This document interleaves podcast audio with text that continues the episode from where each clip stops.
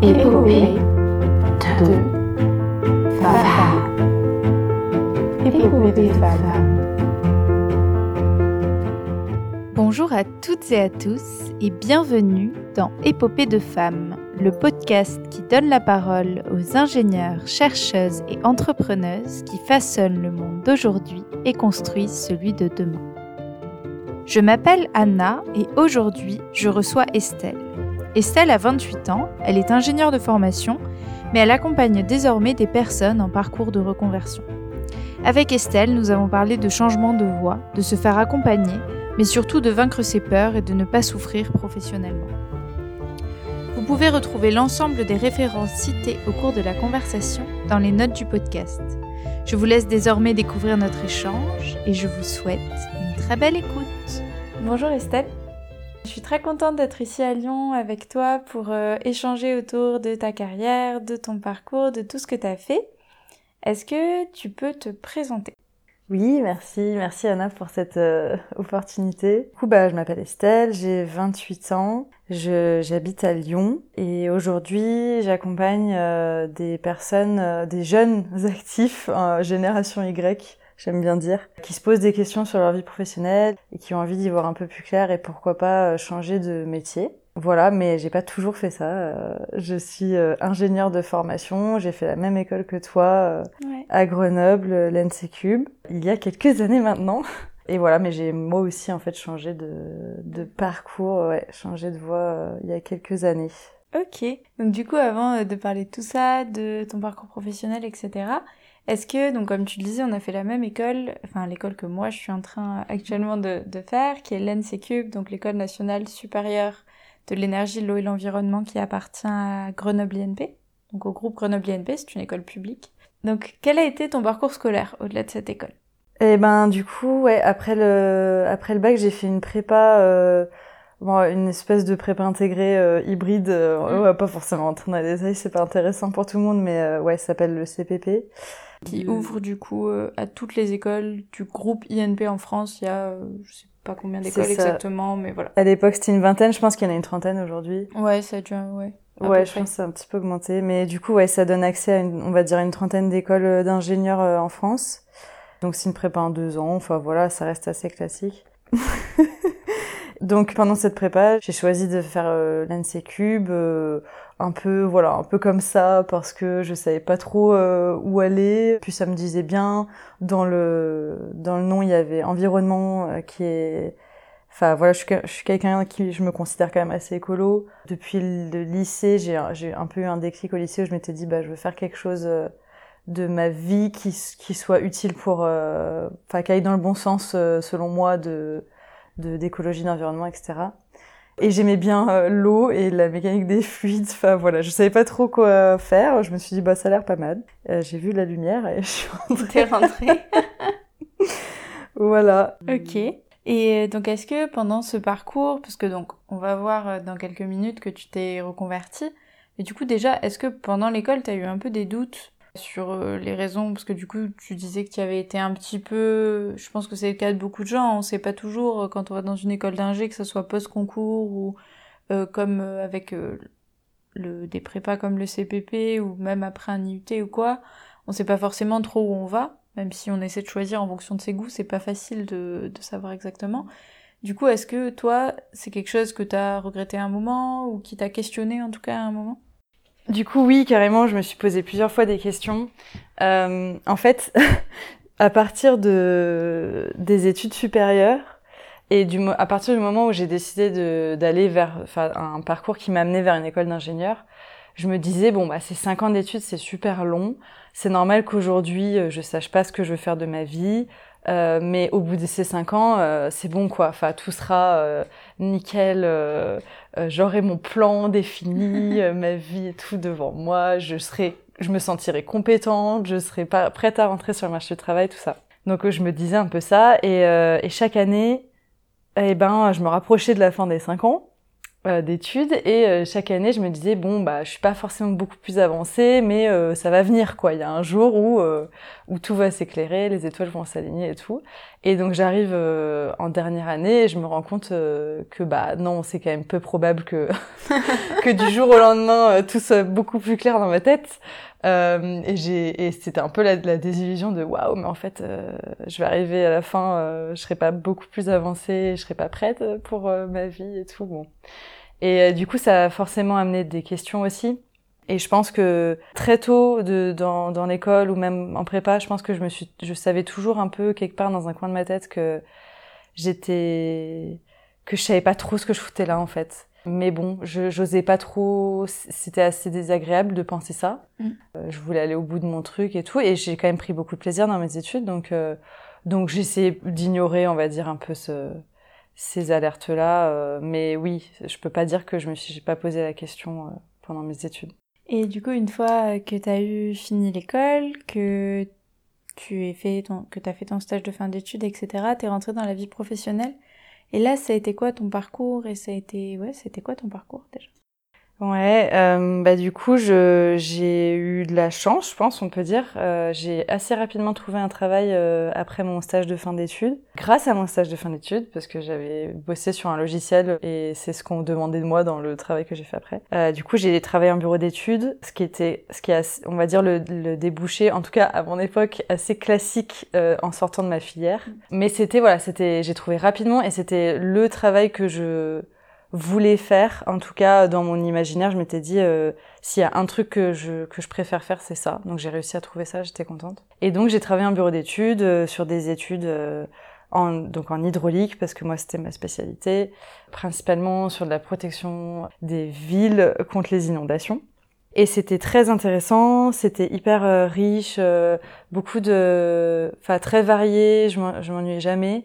Voilà, plein d'avantages. Il y avait aussi une très bonne ambiance entre les collègues. Euh, le, ma manageuse était géniale. Enfin voilà, que des que des choses super. N'empêche que, eh ben, ça m'a pas empêché de me reposer des questions. Je pense qu'ils sont revenus euh, dans ma tête euh, plusieurs fois, que je mettais de côté encore, mais bon, ça a fini par par percer, on va dire, cette muraille que je m'étais mhm. construite. Et voilà, je me suis, je me suis rendu compte en fait assez, je pense au bout d'un an à peu près, que bah, je me suis... en fait j'ai commencé à me poser des questions sur euh, la vie que je voulais mener euh, de manière générale, pas que dans le boulot, qui je pense sont des questions que se posent pas mal de personnes euh, dans notre génération aujourd'hui. Mmh. Enfin, je suis sûre d'ailleurs parce que voilà, j'en côtoie et c'est tout le temps les mêmes choses qui reviennent.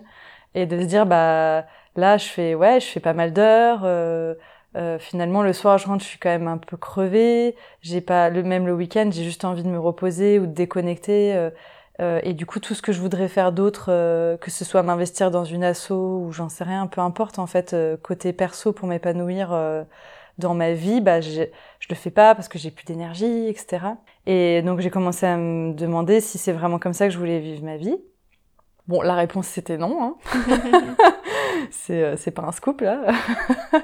vous connaissez la suite. Mais euh, donc voilà, je me suis posé ces questions-là. En même temps, j'allais pas très bien euh, d'un point de vue. Euh, enfin, je dormais pas très bien. J'étais assez stressée. Euh, comme je te disais tout à l'heure, je commençais à faire de l'eczéma et tout, donc ça m'a un peu mis la puce à l'oreille aussi. Et voilà, côté perso, il y avait des choses qui ont fait qu'à un moment, donc au bout de deux ans, je me suis dit. Eh ben, c'est peut-être le moment de faire une pause. En gros, j'ai ressenti le besoin de faire une pause et de, euh, de me poser enfin les bonnes questions euh, que je m'étais jamais posées jusqu'ici, à savoir euh, bah, qu'est-ce que j'ai vraiment envie de faire de ma vie en gros et, et quel travail serait compatible avec ça, plutôt que de se dire bon bah c'est quoi le travail et comment je peux faire en sorte que ma vie soit compatible avec mon mmh. travail, bah, j'avais envie de réfléchir à l'inverse en gros. Voilà. Ok. Et tu m'as dit tout à l'heure qu'il y avait une ressource qui t'avait un peu aidé aussi et mis donc tu disais effectivement, t'as écouté ton corps et tout, et enfin, à mon sens, c'est hyper important aussi de savoir euh, écouter des signaux assez forts que peuvent nous envoyer euh, ben, notre corps, notre esprit, etc., que ce soit sur euh, la fatigue mentale, tout ça. Mais du coup, tu disais qu'il y avait une lecture qui t'avait aidé. Est-ce que tu peux nous en parler un petit peu? Oui, du coup, en fait, bon, il y a tout ça, tout ça, c'était toutes ces réflexions, c'était un peu un espèce de terreau, on va dire, qui était là.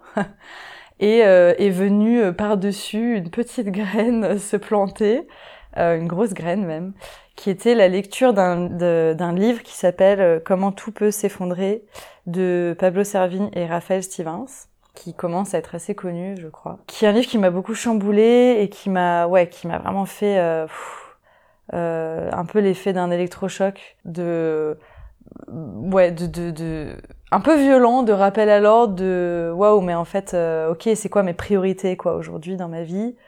Euh, ça a un peu chamboulé tout ça et le voilà ça a été un déclic pour moi de, de, de, de me dire là il y a quelque part, il y a un peu urgence à être, euh, à vivre ma vie pleinement, en fait. Mm. Et c'est pas, et j'ai pas, alors que je me disais, bah, j'ai le temps, euh, il faudrait que je continue à travailler parce que ça faisait que deux ans que je travaillais, j'avais fait cinq ans d'études, j'avais 25 ans, donc j'étais quand même super jeune. Donc forcément, je me sentais pas tout à fait légitime, enfin forcément non, non, non, mais je ne me sentais pas tout à fait légitime à me reconvertir par exemple ou à, mm-hmm. ou à tout arrêter pour faire autre chose à ce moment-là. Et c'est ce bouquin qui m'a qui m'a donné cette légitimité quelque part de m'autoriser à, le faire parce que je me suis dit mais en fait euh, en fait pourquoi est-ce que j'attendrais euh, si je pense que je suis pas euh, au meilleur endroit pour moi et, et, et, ces questions-là que j'ai envie de prendre le temps de me poser bah elles sont quand même super importantes la vie elle est courte merde un peu enfin voilà mmh.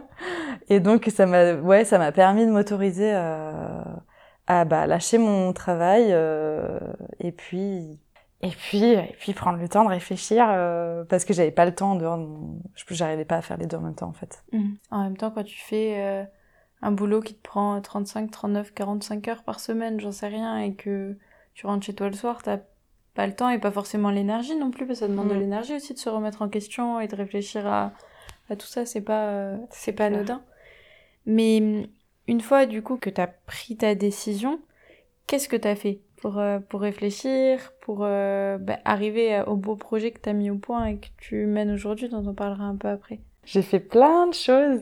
Déjà, j'ai j'ai pris un congé sans solde pour bien prendre le temps de de la réflexion justement, faire une pause. J'avais besoin de faire une pause, euh, prendre un peu de recul en gros. Euh, j'avais l'impression d'être la tête dans le guidon.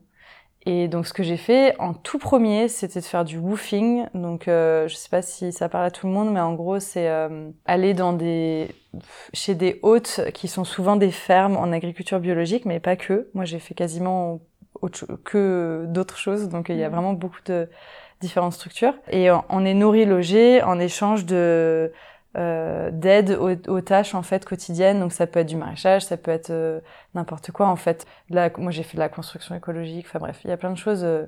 L'idée c'était pour moi d'aller découvrir d'autres modes de vie un peu différents du mien, peut-être plus alignés avec en tout cas la que je pensais vouloir, voilà. Et voir ce que, que c'était possible. En fait, j'avais besoin de me confronter à ça, sortir de, de ma ville et de mon boulot d'ingé, de mon 8h, 18h, enfin voilà. Donc j'ai fait deux mois de woofing euh, en France, dans le sud-ouest, c'était top et je conseille euh, l'expérience à tout le monde. Petite pub aussi. et donc ça m'a permis euh, de trancher sur qu'est-ce que je fais après mon congé sans solde? Et là, eh ben, j'ai décidé de pas revenir en fait dans ma boîte parce que bah, ça m'a permis de rencontrer des gens qui se posaient, parce que c'est beaucoup de gens paumés aussi qui font du woofing. Donc plein de gens qui se posaient mes questions de moi, ça m'a fait beaucoup de bien de voir que j'étais pas seule et puis et puis de voir que une autre euh, d'autres modes de vie étaient possibles euh, par rapport à celui qu'on m'avait un peu vendu depuis le début quoi. Je, où j'avais pas conscience de ça et ça ça m'a vraiment permis de prendre conscience de ça et de me dire mais je pourrais presque je peux euh, trouver adapter un peu un mode de vie sur mesure à moi quoi. Et mhm. et pas pas rentrer dans ce moule qui bah finalement me correspond pas quoi donc c'était une grande bouffée d'air. Euh, et puis après, bah, j'ai, j'ai, bah, du coup, j'étais au chômage. J'ai profité du chômage pour euh, entamer, on va dire, une espèce de démarche de reconversion euh, vers, je savais pas du tout quoi. j'étais complètement perdue. Je savais pas du tout ce que je voulais faire. Et du coup, bah, j'ai fait plein de, je me suis fait accompagner par une, un, un organisme qui s'appelle l'APEC, donc l'association pour l'emploi des cadres, euh, il, voilà, qui accompagne un peu bah, n'importe n'importe qui qui a un certain niveau d'études. Euh, je me souviens plus exactement quel niveau c'est, mais bac plus 2 ou bac plus 3, mhm. dans leur questionnement professionnel, etc. Euh, C'était vraiment euh, vraiment chouette. Et ça ça m'a permis de structurer un peu toute ma réflexion. Moi qui me disais bon, là, pif paf pouf, je fais mon ma tambouille. D'ici deux mois, euh, c'est bon. J'aurai un peu comme ce que je me disais en école. euh, Ouais. euh, dans dans deux ans, euh, tout sera plus clair. Bah là, c'était pareil. Je me suis dit, bah c'est bon. En deux mois, franchement, c'est déjà beaucoup. Ouais, euh, ça va aller vite et tout. Enfin, après, et bon, pas du tout. En fait, ça m'a pris un an. Donc, on se rend compte que ça prend un peu plus de temps que ça, mais qu'en même temps, c'est le temps qui fait beaucoup. Donc, on peut pas y déroger, je pense. Et puis, bah voilà, en fait, j'ai réfléchi à plein d'idées de métiers différentes qui me faisaient envie. J'ai échangé avec énormément de professionnels qui faisaient ces métiers-là pour me rendre compte euh, un peu de ce que ça pouvait donner. Je voulais être euh, ouvrir un salon de thé, je voulais être tourneuse sur bois. Enfin, j'ai vraiment eu plein Ah ouais, d'idées différentes. Ah ouais complètement je partais c'est parti dans tous les sens mais c'était trop bien parce que du coup j'ai j'ai discuté avec plein de gens que j'aurais jamais rencontrés autrement en fait Mm. donc moi j'ai adoré cette période là et voilà et au fur et à mesure je me suis rendu compte vu que j'étais assez jeune euh, donc 25 ans euh, et ben j'étais quand même la première dans tous mes potes euh, ingé à me poser ce genre de questions ou en tout cas à être vraiment dans une démarche active de, de je suis pas plus dans ma boîte et je réfléchis à ce que je veux faire. Et du coup, bah, ça attisait vachement la curiosité chez, chez tout, tous ces, toutes ces personnes. Parce que mine de rien, ils commençaient un petit peu aussi à se poser des questions sans trop se l'avouer et sans, enfin voilà. Bah oui, oui. Et du coup, ils étaient super curieux, donc ils venaient spontanément me voir, me poser des questions sur mon parcours, euh, pourquoi est-ce que je faisais ça, euh, oh mais t'es super courageuse et tout machin. Et, euh, et donc euh, souvent, bah, on discutait pendant des heures euh, sur leur euh, eux aussi, tu vois, leur travail. Moi, j'essayais d'en Mhm. savoir un peu plus et tout. Et c'est là, en fait, à un moment donné, je me souviens, j'étais, je me revois assise euh, au resto avec un Mhm. ami qui me confie un peu tout ses, son mal-être et tout ce qui fait, voilà, des choses qui allaient pas dans son boulot. Et on passe, euh, on passe deux heures à, à discuter de ça. Et je ressors de là, et c'est, parce que c'est quand même, euh, enfin voilà, c'est quand même prenant. Enfin, je veux dire, euh, euh, c'est, c'est, ouais, c'est des conversations qui sont pas légères. Enfin voilà, c'est, c'est quand même assez, ça prend quand même de l'énergie. Tu, Oui. voilà, mais je suis quand même ressortie de là avec, je sais pas, une motivation énorme. Je me sentais super bien. J'avais une espèce de, je sais pas, comme une, ouais, une boule d'énergie dans le ventre ou un truc. Et j'avais jamais ressenti ça avant. Enfin, à part dans ces moments-là d'échange sur ces sujets de, de vie professionnelle. Mhm. Et là, je me suis dit, non, mais Estelle, quand même, euh, enfin, ça fait un an que tu cherches, euh, bon, ça c'est pas encore un an, mais que tu cherches exactement ça. Genre, euh, un truc où tu vois pas le temps passer, qui te met dans, dans une bonne énergie et tout, euh, que tu kiffes. Et ben, peut-être, euh, voilà, peut-être qu'il s'agirait de creuser un, de ce, un peu de ce côté-là, en fait. Et du coup, c'est ça qui m'a mis sur la voie de euh, peut-être aller vers le conseil en, accompagnement professionnel, euh, tout ce genre de ce, ce grand domaine. voilà, si je résume à peu près, je pense que c'est ça la, la démarche chronologique avec le recul. Et euh, donc du coup, tu disais que tu avais été accompagnée au début pour un peu plus, de ce que j'ai compris, structurer ton cheminement. Mais euh, une fois du coup que tu as eu cette euh, compréhension de ce que tu voulais faire et un peu cette révélation, je sais pas si on peut appeler ça comme ça, mais en tout cas cette prise de conscience, que tu as conscientisé un peu ce que tu voulais faire, est-ce que tu as eu d'autres personnes ou d'autres organismes qui t'ont accompagné Parce que du coup là, tu avais une idée, mais pour la concrétiser, est-ce que tu as eu des- de l'aide? C'est une bonne question. En fait, euh, je continue à être accompagnée par l'APEC à ce moment-là. Mais je pense que c'était, je pense que c'était ma conseillère Pôle emploi, en fait, euh, à qui j'en ai parlé et qui était hyper, euh, on va dire, euh, encourageante. Euh, elle m'a elle m'a même proposé euh, qu'on fasse une interview toutes les deux pour que je lui pose des questions aussi sur son métier. Donc ça, c'était super chouette. Et euh, qui m'a dit, euh, qui m'a dit oui, mais vous savez, euh, chez Pôle emploi, on recrute souvent en CDD. Euh, ça pourrait être sympa de pour pour tester un peu le métier et tout. euh. Donc bon, moi ça m'a ça m'avait pas trop convaincu, mais je, je me suis quand même abonnée aux alertes euh, d'o- d'offres d'emploi de Pôle Emploi, etc. sur le site et tout. Elle avait bien insisté. je me suis dit bon, on va le faire. Et en fait, euh, il s'est écoulé vraiment très peu de temps entre ce fameux rendez-vous et euh, un moment où je reçois une alerte d'une offre d'une agence, dans une agence Pôle emploi à côté de chez moi. J'habitais dans le Gard à l'époque. Et, euh, et du coup, je me dis, bon, bah, qu'est-ce que je fais Euh, je, demande à mon, à mon copain, euh, qu'est-ce que je fais Est-ce que je postule ou pas? Alors, il me dit, bah, écoute, euh, ça coûte rien, euh, pff, envoie ton CV, tu verras bien. Ok, allez, vas-y, j'envoie et tout. Ensuite, je reçois je reçois une, euh, une réponse positive pour un entretien. Je me dis, oh là là, je commence à stresser. En plus, moi, j'étais bien au chômage, en fait. euh.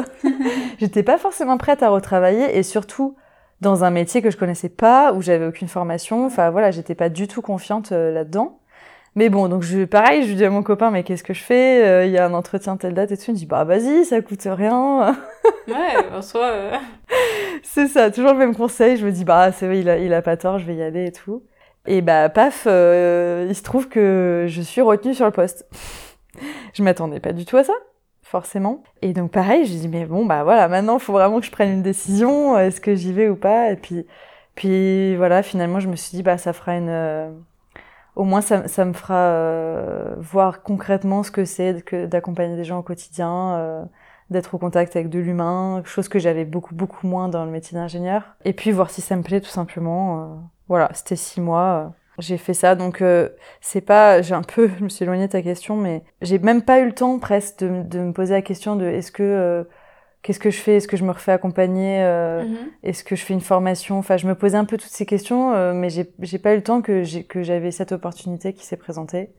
Et donc après j'ai fait, je, je, je suis devenue conseillère Pôle Emploi en fait pendant six mois puis euh, un an finalement. Et c'est ça qui m'a vraiment aussi euh, permis de, c'était très formateur, enfin d'apprendre plein de choses sur le tas, mais du coup hyper euh, hyper concrète, euh, de voir que ça me correspondait bien euh, comme type de métier. Et, Mhm. et ça a été, je pense que ça vaut un peu, euh, enfin c'est pas du tout comme un accompagnement, mais en tout cas euh, c'est un test grandeur nature et c'est ce qu'on se disait tout à l'heure aussi, que c'était super, c'est super important en fait pour voir si si le métier il correspond vraiment euh, en live, si Mm. j'ose dire. Carrément, ouais. Voilà, avant de se lancer dans tout un parcours de formation ou autre, euh, bah, c'était très très chouette comme expérience. Et donc, du coup, aujourd'hui, qu'est-ce que tu fais concrètement? Alors en fait, euh, aujourd'hui, je suis à mon compte. J'ai créé ma, je suis en, en auto auto-entrepreneuse. J'ai créé une, une structure qui s'appelle Le Temps d'un déclic. Euh, et euh, grâce à cette euh, structure, bah, en fait, j'accompagne des jeunes, parce que moi, c'est c'est ça que j'aime bien, c'est notre génération qui se pose plein de questions. Des jeunes, voilà, qui sont euh, qui se posent des questions sur leur vie professionnelle, qui sont un peu perdus dans tout ça, qui se demandent s'ils sont à leur place, enfin voilà, un peu toutes ces problématiques là, et euh, qui savent pas trop euh, par où commencer pour pour faire le tri dans tout ça, pour euh, pour mettre les idées au clair, prendre du recul, qui ont besoin, voilà, de un peu comme moi à l'époque en fait. Hein. Et, euh, et donc je les accompagne euh, avec un accompagnement individuel, des, des rendez-vous, des exercices, des outils, enfin plein de choses en fait. beaucoup d'écoute et poser les bonnes questions parce qu'en fait c'est surtout ça finalement euh, ce qui aide beaucoup. C'est l'échange et la discussion et aller creuser euh, un peu au bon endroit. Euh, et donc je les aide à atteindre leurs objectifs euh, qui sont souvent bah, trouver un peu le prochain métier que j'ai envie de faire quoi.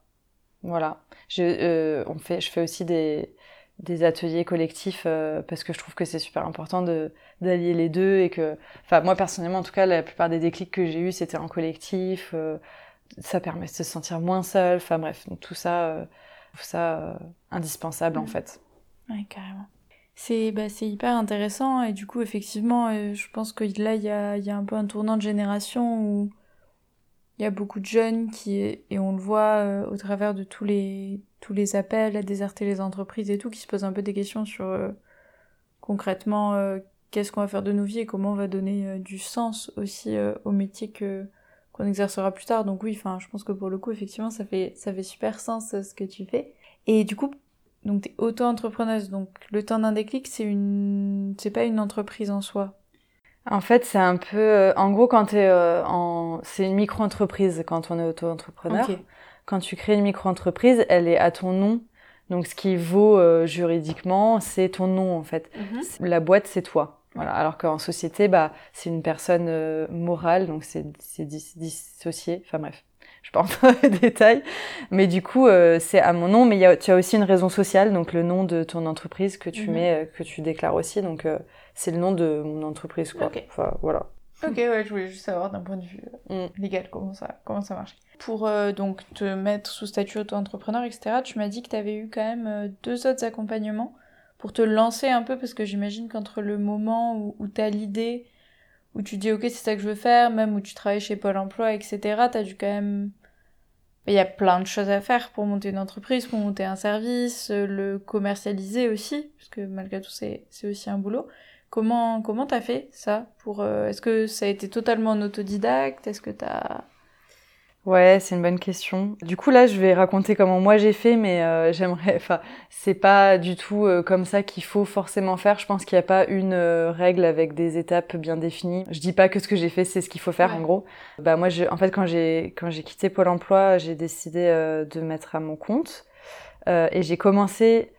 en fait, je, je, savais quelle stratégie. Je, je, voulais créer un blog, en fait. Moi, c'était mon truc. J'en avais déjà eu deux en perso par le passé. J'aimais bien ça. J'adore écrire.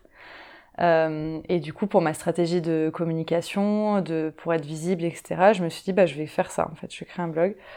Du coup, j'ai, j'ai commencé par acheter une formation sur le blogging professionnel, qui est complètement différent de quand tu fais juste ton... Bon, ça n'existe plus, mais à l'époque, c'était Skyblog, quand j'étais au lycée, euh, pour parler de ton chat, quoi. Et du coup, euh, oui. Et du coup, j'ai fait, euh, donc j'ai suivi une formation sur le blogging, j'ai commencé par ça. J'ai créé mon site. Voilà, j'ai mis en place un peu toute cette stratégie-là. En même temps, ça m'a permis de réfléchir à mon business plan, à des choses plus structurelles de c'est quoi mon entreprise et comment je veux la mener et dans quel objectif, etc. Qui sont des questions de fond qui sont quand même super importantes à se poser. Et après, j'ai ressenti euh, quand même assez rapidement le besoin de me faire accompagner parce que bah j'ai jamais fait ça. En fait, c'est c'est un autre monde, c'est un autre, c'est cinq, six métiers en un. Enfin, je veux dire, euh, voilà, c'est plein de choses à apprendre. Et donc, euh, je me suis fait accompagner d'abord par une, euh, un accompagnement financé par la région. Il y en a plein, il y, a, en a énormément en fait. Si on n'a pas de budget, qui sont gratuits, c'est super. En France, il y a beaucoup de choses qui sont mises en place pour les, les gens qui se lancent en fait. Donc, j'ai fait ça avec une association qui s'appelle le CIDFF euh, qui font plein de choses, mais qui accompagnent aussi des, des gens qui se lancent et euh, en fait que des femmes. Voilà, leur euh, principe c'est c'est d'accompagner un accompagnement par des femmes pour des femmes. un peu, je pense, recréer une espèce de sororité. et puis il y a des problématiques quand même. Moi, c'était pas forcément le cas, mais qui concernent plus, plus particulièrement des femmes. Donc il y avait des mamans notamment euh, qui étaient là et pour qui c'était important de se retrouver euh, entre elles qui ont des problématiques de maman euh, bien spécifiques qui malheureusement sont pas tout à fait les mêmes encore aujourd'hui que celles des mm. papas. En tout cas elles se sentaient plus, plus impliquées là-dedans. Donc voilà c'était super intéressant. Et après j'ai ressenti besoin de me faire accompagner. En fait j'avais quand même peu confiance en moi sur le fait d'en être capable et de parce qu'on on raconte tout ce qui est beau hein, mais euh, c'est pas tout beau. Euh, il y a plein de choses qui allaient pas. J'avais un gros syndrome de l'imposteur. J'étais hyper euh, ouais je manquais beaucoup de confiance en ma capacité et ma légitimité à accompagner des personnes euh, parce que je l'avais jamais fait en, sur ce volet-là. Chez Pôle emploi, c'était pas vraiment la même chose. Et donc, j'avais envie de me faire accompagner par quelqu'un, alors c'est rigolo, mais par quelqu'un qui accompagne des personnes en reconversion. Mhm. Donc, en gros, une personne plus âgée, plus expérimentée, qui sait ce que je voulais faire, en gros, et qui m'aiderait à construire mon propre accompagnement, etc. Donc, j'ai fini par trouver ça. C'était génial, ça m'a trop aidé, euh, ça m'a permis de me donner le boost de confiance en moi dont j'avais besoin. Et en parallèle, j'ai commencé avec ma première cobaye, si j'ose l'appeler comme ça, euh, petite euh, dédicace à Marion qui a été super, qui m'a qui m'a permis de vachement prendre confiance en ma capacité à l'aider, et du coup à aider un peu bah, d'autres personnes, euh, qui était, enfin voilà, qui me faisait du feedback et qui, qui m'a permis de construire un peu tout mon truc au fur et à mesure et de prendre confiance. Donc ouais, comme je disais tout à l'heure, euh, moi à partir du moment où j'ai commencé à me faire accompagner euh, la première fois là pour ma reconversion, euh, j'arrête plus. Enfin, j'ai quasiment tout le temps en permanence au moins soit un accompagnement d'un d'un conseiller en, je sais pas, en entrepreneuriat, en quelque chose, ou un mentor, ou ma psy. Enfin voilà, toujours suivi par quelqu'un parce que bah en fait je sais pas, ça donne la valeur que ça m'apporte est tellement immense que mm que je, enfin, voilà, je, j'investis sans problème en fait, maintenant. Donc oui, je me suis beaucoup fait accompagner. Non, mais c'est hyper, euh, c'est hyper important et je pense qu'il y a, il y a beaucoup de gens qui justement ont des idées mais osent pas et osent pas forcément se faire accompagner, mais en fait c'est un truc qui est, qui est accessible déjà parce que finalement tu disais qu'il y avait t'avais fait plusieurs accompagnements qui étaient, t'en as fait des payants, mais t'en as fait aussi qui étaient pas forcément euh, mm qui, par exemple, la PEC ou autre, c'était des services qui étaient gratuits, donc ça c'est aussi important de le dire. Il y a quand même des choses qui sont accessibles, quel que soit le portefeuille, le budget, etc. Euh, je me demandais, tu parlais du syndrome de l'imposteur, c'est quelque chose qui a déjà été évoqué à plusieurs reprises dans le podcast. Oui. Et je me demandais, toi, comment tu l'as... Est-ce que déjà tu l'as vaincu, enfin, vaincu? Est-ce qu'aujourd'hui, en tout cas, ça va mieux? Tu... Enfin, j'imagine que dans ton métier, tu te sens plus légitime, mais est-ce que tu as des petits tips pour des gens qui ressentiraient ça, de comment se sentir mieux avec ça, le l'apprivoiser, en tout cas, au-delà de... Hmm, vaste question. Je pense que ce qui peut... En fait, j'anime un atelier aussi sur le syndrome de l'imposteur parce qu'en fait, bah, chez mes clients, euh, c'est quelque chose qui revient aussi tout le temps. Je pense que ce qui peut être bien déjà, c'est de se renseigner un peu dessus pour savoir euh, exactement ce que c'est. Parce que on a euh, des idées qui sont pas toujours... bah, c'est pas toujours ça euh, l'idée qu'on se fait du syndrome de l'imposteur. Donc ça, ça peut être la première étape. Et après, euh, bah, clairement, moi, c'était me faire accompagner. Ça, moi, c'est ma, so- ma solution number one euh, qui m'aide beaucoup parce que ça correspond à ma façon de fonctionner et ça me donne, en fait, avoir quelqu'un qui, dans ma tête, fait figure de, euh, je sais pas comment, pas autorité, mais en gros, à qui je donne de l'importance et qui, et ce que cette personne me dise que euh, je suis légitime, etc. Bah, en fait, ça fait quand même du bien.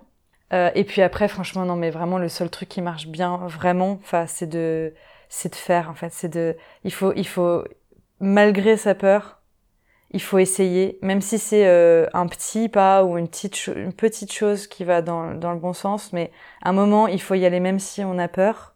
Parce que pour moi, c'est le seul moyen de, de prendre confiance et de voir qu'on en est capable. euh.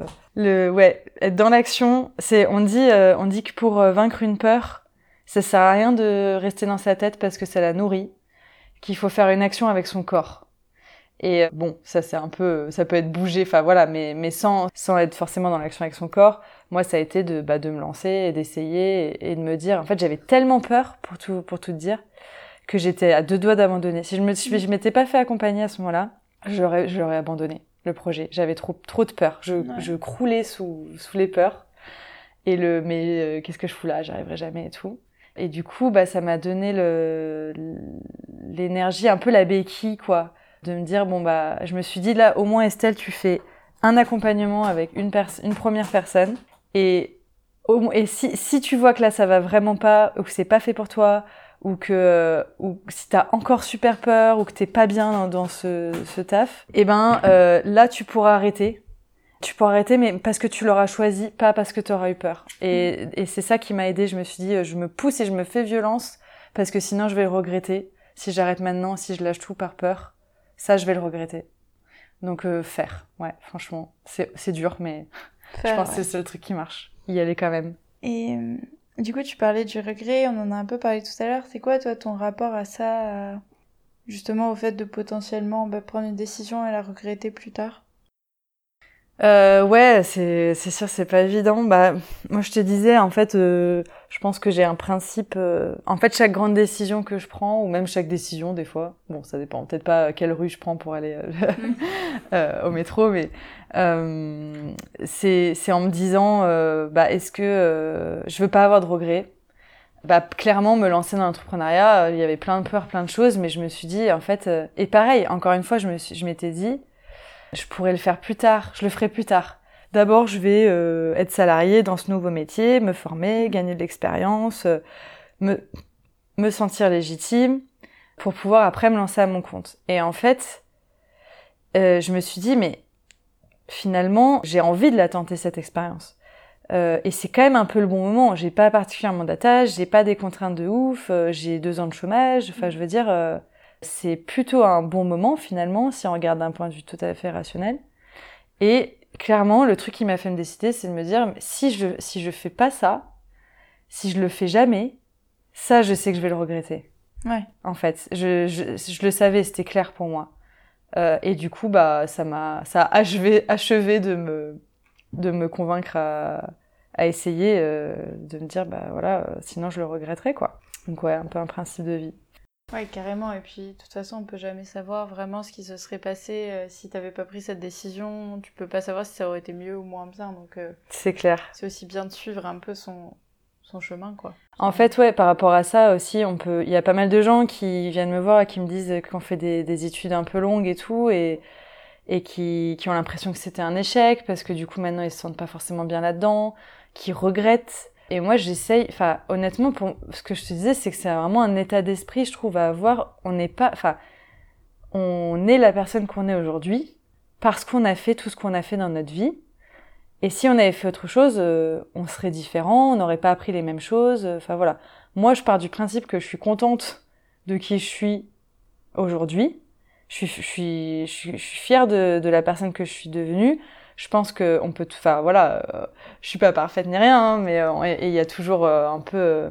c'est bien de changer, de vouloir s'améliorer, de changer des choses, etc. Mais je suis la personne que je suis parce que j'ai fait une prépa, parce que j'ai fait une école d'ingé, parce qu'après j'ai fait une reconversion. Enfin, Bah et oui. pour rien au monde, je changerais tout ça si c'était à refaire, je referais exactement la même chose parce que, euh, enfin, parce que voilà, euh, c'est ce qui, c'est ce qui m'a amené là et c'est complètement contre-productif, je pense, de, de regretter quoi que ce soit. euh, on peut pas le changer. Et puis comme tu disais tout à l'heure, euh, quand les décisions, quand on les prend, on les prend avec les moyens qu'on a et Mm. c'est pour nous la meilleure décision au moment où on la prend. Donc euh, ça. on n'a pas la boule de cristal quoi. Moi, c'est un peu un truc que je me dis souvent, c'est quand, quand je dois prendre une décision qui est un peu difficile, je me dis que même si dans un an, deux ans ou trois ans, peut-être je regrette, peut-être qu'aussi, si je le regrette, c'est que j'aurais juste oublié la personne que j'étais à ce moment-là, peut-être l'état émotionnel dans lequel j'étais qui a fait que j'ai décidé de prendre cette décision plutôt qu'une autre. Et comme je disais il y a un instant, genre on peut pas savoir là où l'autre chemin aurait mené. C'est ça. Ça aurait peut-être été mieux, mais peut-être pas du tout. Ça aurait peut-être été totalement catastrophique. Et en fait, on, on s'en serait peut-être retrouvé au même point euh, trois ans après de se dire Ah, mais si j'avais fait ça. Et du coup, bon, au final, c'est un peu un cercle infini.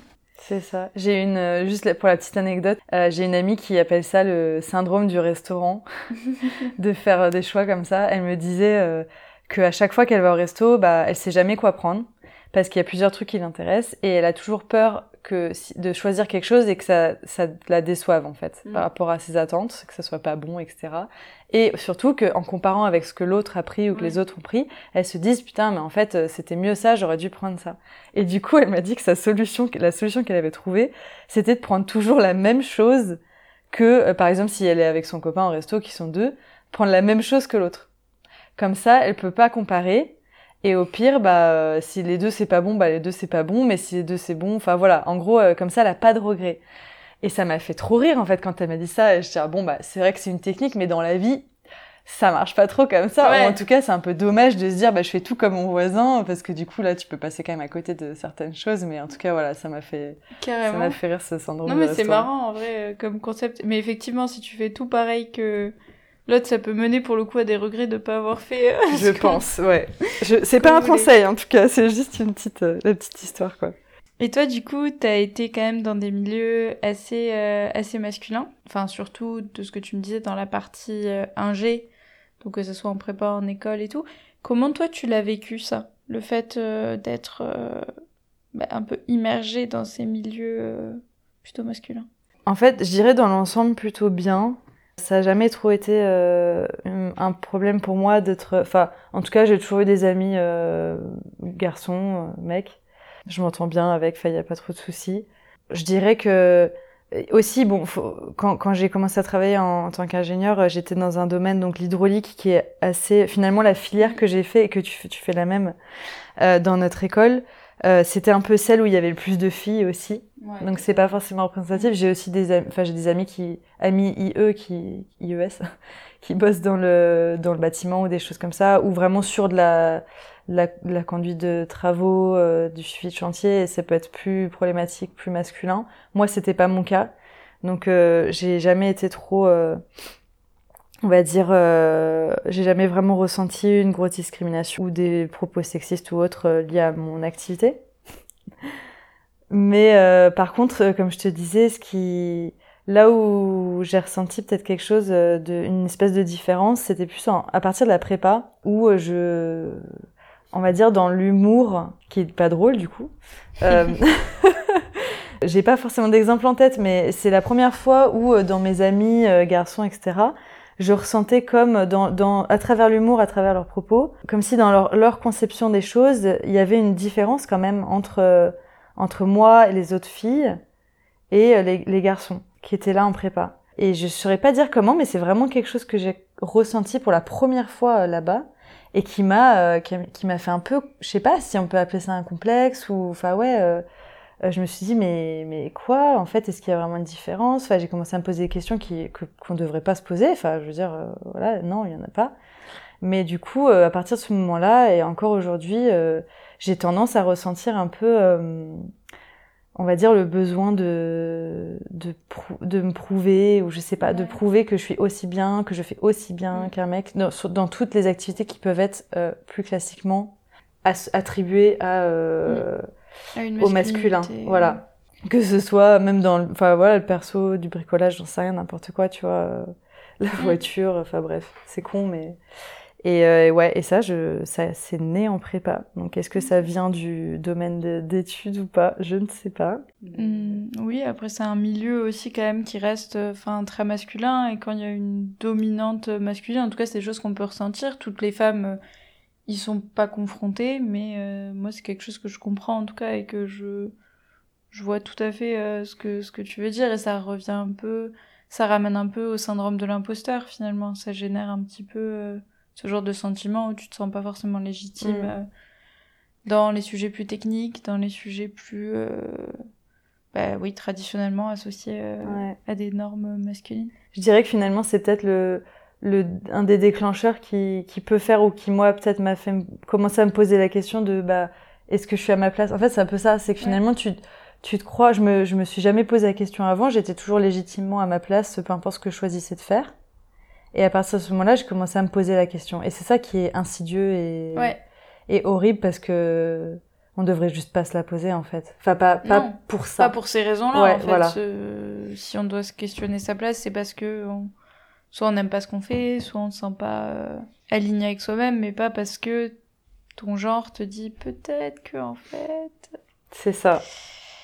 Ouais, non, c'est hyper intéressant. Et euh, du coup, aujourd'hui, est-ce que tu t'épanouis dans ce que tu fais? Oui, c'est marrant, j'aurais jamais cru euh, avoir cette réponse. je pensais pas que c'était forcément possible, mais, euh, mais ouais, carrément, je sais, j'ai jamais été aussi épanouie, je regrette pas du tout rien. voilà, ma, ma décision de changer de métier. Je pense que c'est aussi beaucoup lié au fait d'être à mon compte, parce que forcément ça joue. Je fais pour moi des choses, tout ce que je fais c'est pour moi, c'est c'est moi qui décide. Enfin voilà, donc euh, donc c'est peut-être plus facile aussi que euh, quand on travaille euh, pour quelqu'un d'autre. Je sais pas. hein. Mais en tout cas, ouais, je dirais que je suis carrément épanouie. Et euh, même si tout n'est pas tout beau, tout rose, et que il y a des phases euh, un peu euh, des hauts et des bas, surtout dans l'entrepreneuriat, qui peuvent être assez extrêmes et violents en quelque sorte, enfin, de remise en question, de soit la vie est magnifique et on peut soulever, enfin, soulever la terre, je peux tout, enfin, je peux tout réussir à faire, soit euh, ah, je suis une grosse merde, je vais jamais y arriver, enfin bref. Mais dans l'ensemble, je dirais quoi, carrément, c'est super épanouissant. Et si tu avais un conseil ou un message que tu aimerais transmettre ou donner à, aux personnes qui nous écoutent, et en particulier à une jeune fille ou un jeune garçon qui peut-être se pose des questions actuellement ou juste euh, a envie de suivre une carrière euh, un peu comme la tienne, enfin voilà, qui a qui se pose un peu euh, peut-être toutes ces questions-là, quel conseil tu pourrais lui donner? La question à, à mille, à mille balles. En fait, je dirais, moi j'aime bien souvent dire, c'est pas de moi cette phrase, mais elle m'a fait un peu, euh, enfin en tout cas elle m'a beaucoup parlé, euh, je sais plus, je l'avais lu, mais que aucun travail ne mérite notre souffrance. Ça, je trouve que c'est hyper important. Euh, aucun, jamais. On n'a jamais besoin de souffrir pour un travail. Voilà, ça j'aime bien le dire parce que je trouve ça important. Et aussi que euh, qu'il est jamais trop tôt pour changer de voie. Euh, moi, j'ai fait à 25 ans et tout s'est très bien passé. Euh, Il n'y a pas d'âge, franchement, euh, ça peut être plus tôt. Enfin voilà, il n'y a pas de complexe à avoir, je pense là-dessus.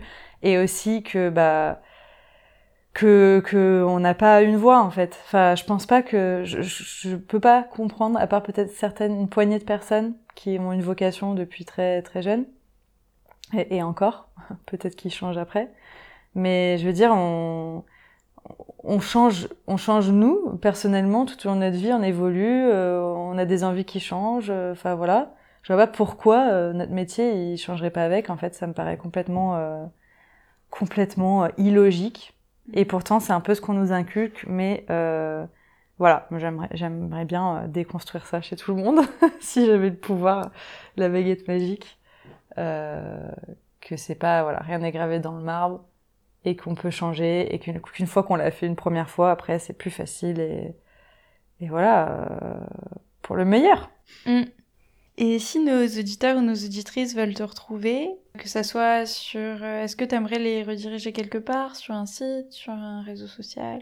Euh, ouais, carrément. Bah, si, si vous voulez euh, en savoir un peu plus sur euh, mon activité, j'ai un site qui s'appelle Le Temps d'un déclic. Vous pouvez taper ça sur Google. Normalement, ça remonte bien. Ça remonte bien. Euh, ouais, Ouais, tu confirmes. en premier, je crois. ouais. top. Euh, et puis sinon, bah, je, euh, je suis présente sur LinkedIn aussi, euh, au nom d'Estelle Serrero. Trop chouette. Bah, de toute façon, je mettrai euh, tous, les... tous les liens de tout ça dans les notes du podcast, donc ils pourront, euh, juste en cliquant, euh, retrouver, retrouver tout ça. Ça marche. Merci beaucoup, Estelle. Bah, merci à toi. Merci d'avoir écouté cette conversation jusqu'au bout. Si elle t'a plu et intéressé, abonne-toi pour ne louper aucun des prochains épisodes. Tu peux aussi laisser 5 étoiles et un commentaire si la plateforme d'écoute que tu utilises le permet. Cela m'aide beaucoup. N'hésite pas à me retrouver sur Instagram, at épopée-2-femme, ou sur LinkedIn, sous mon vrai nom, Anna Ramos, pour ne louper aucun des prochains épisodes. Tu pourras aussi laisser un commentaire si un épisode t'a particulièrement marqué. Il ne me reste qu'à vous dire à bientôt dans Épopée de femmes.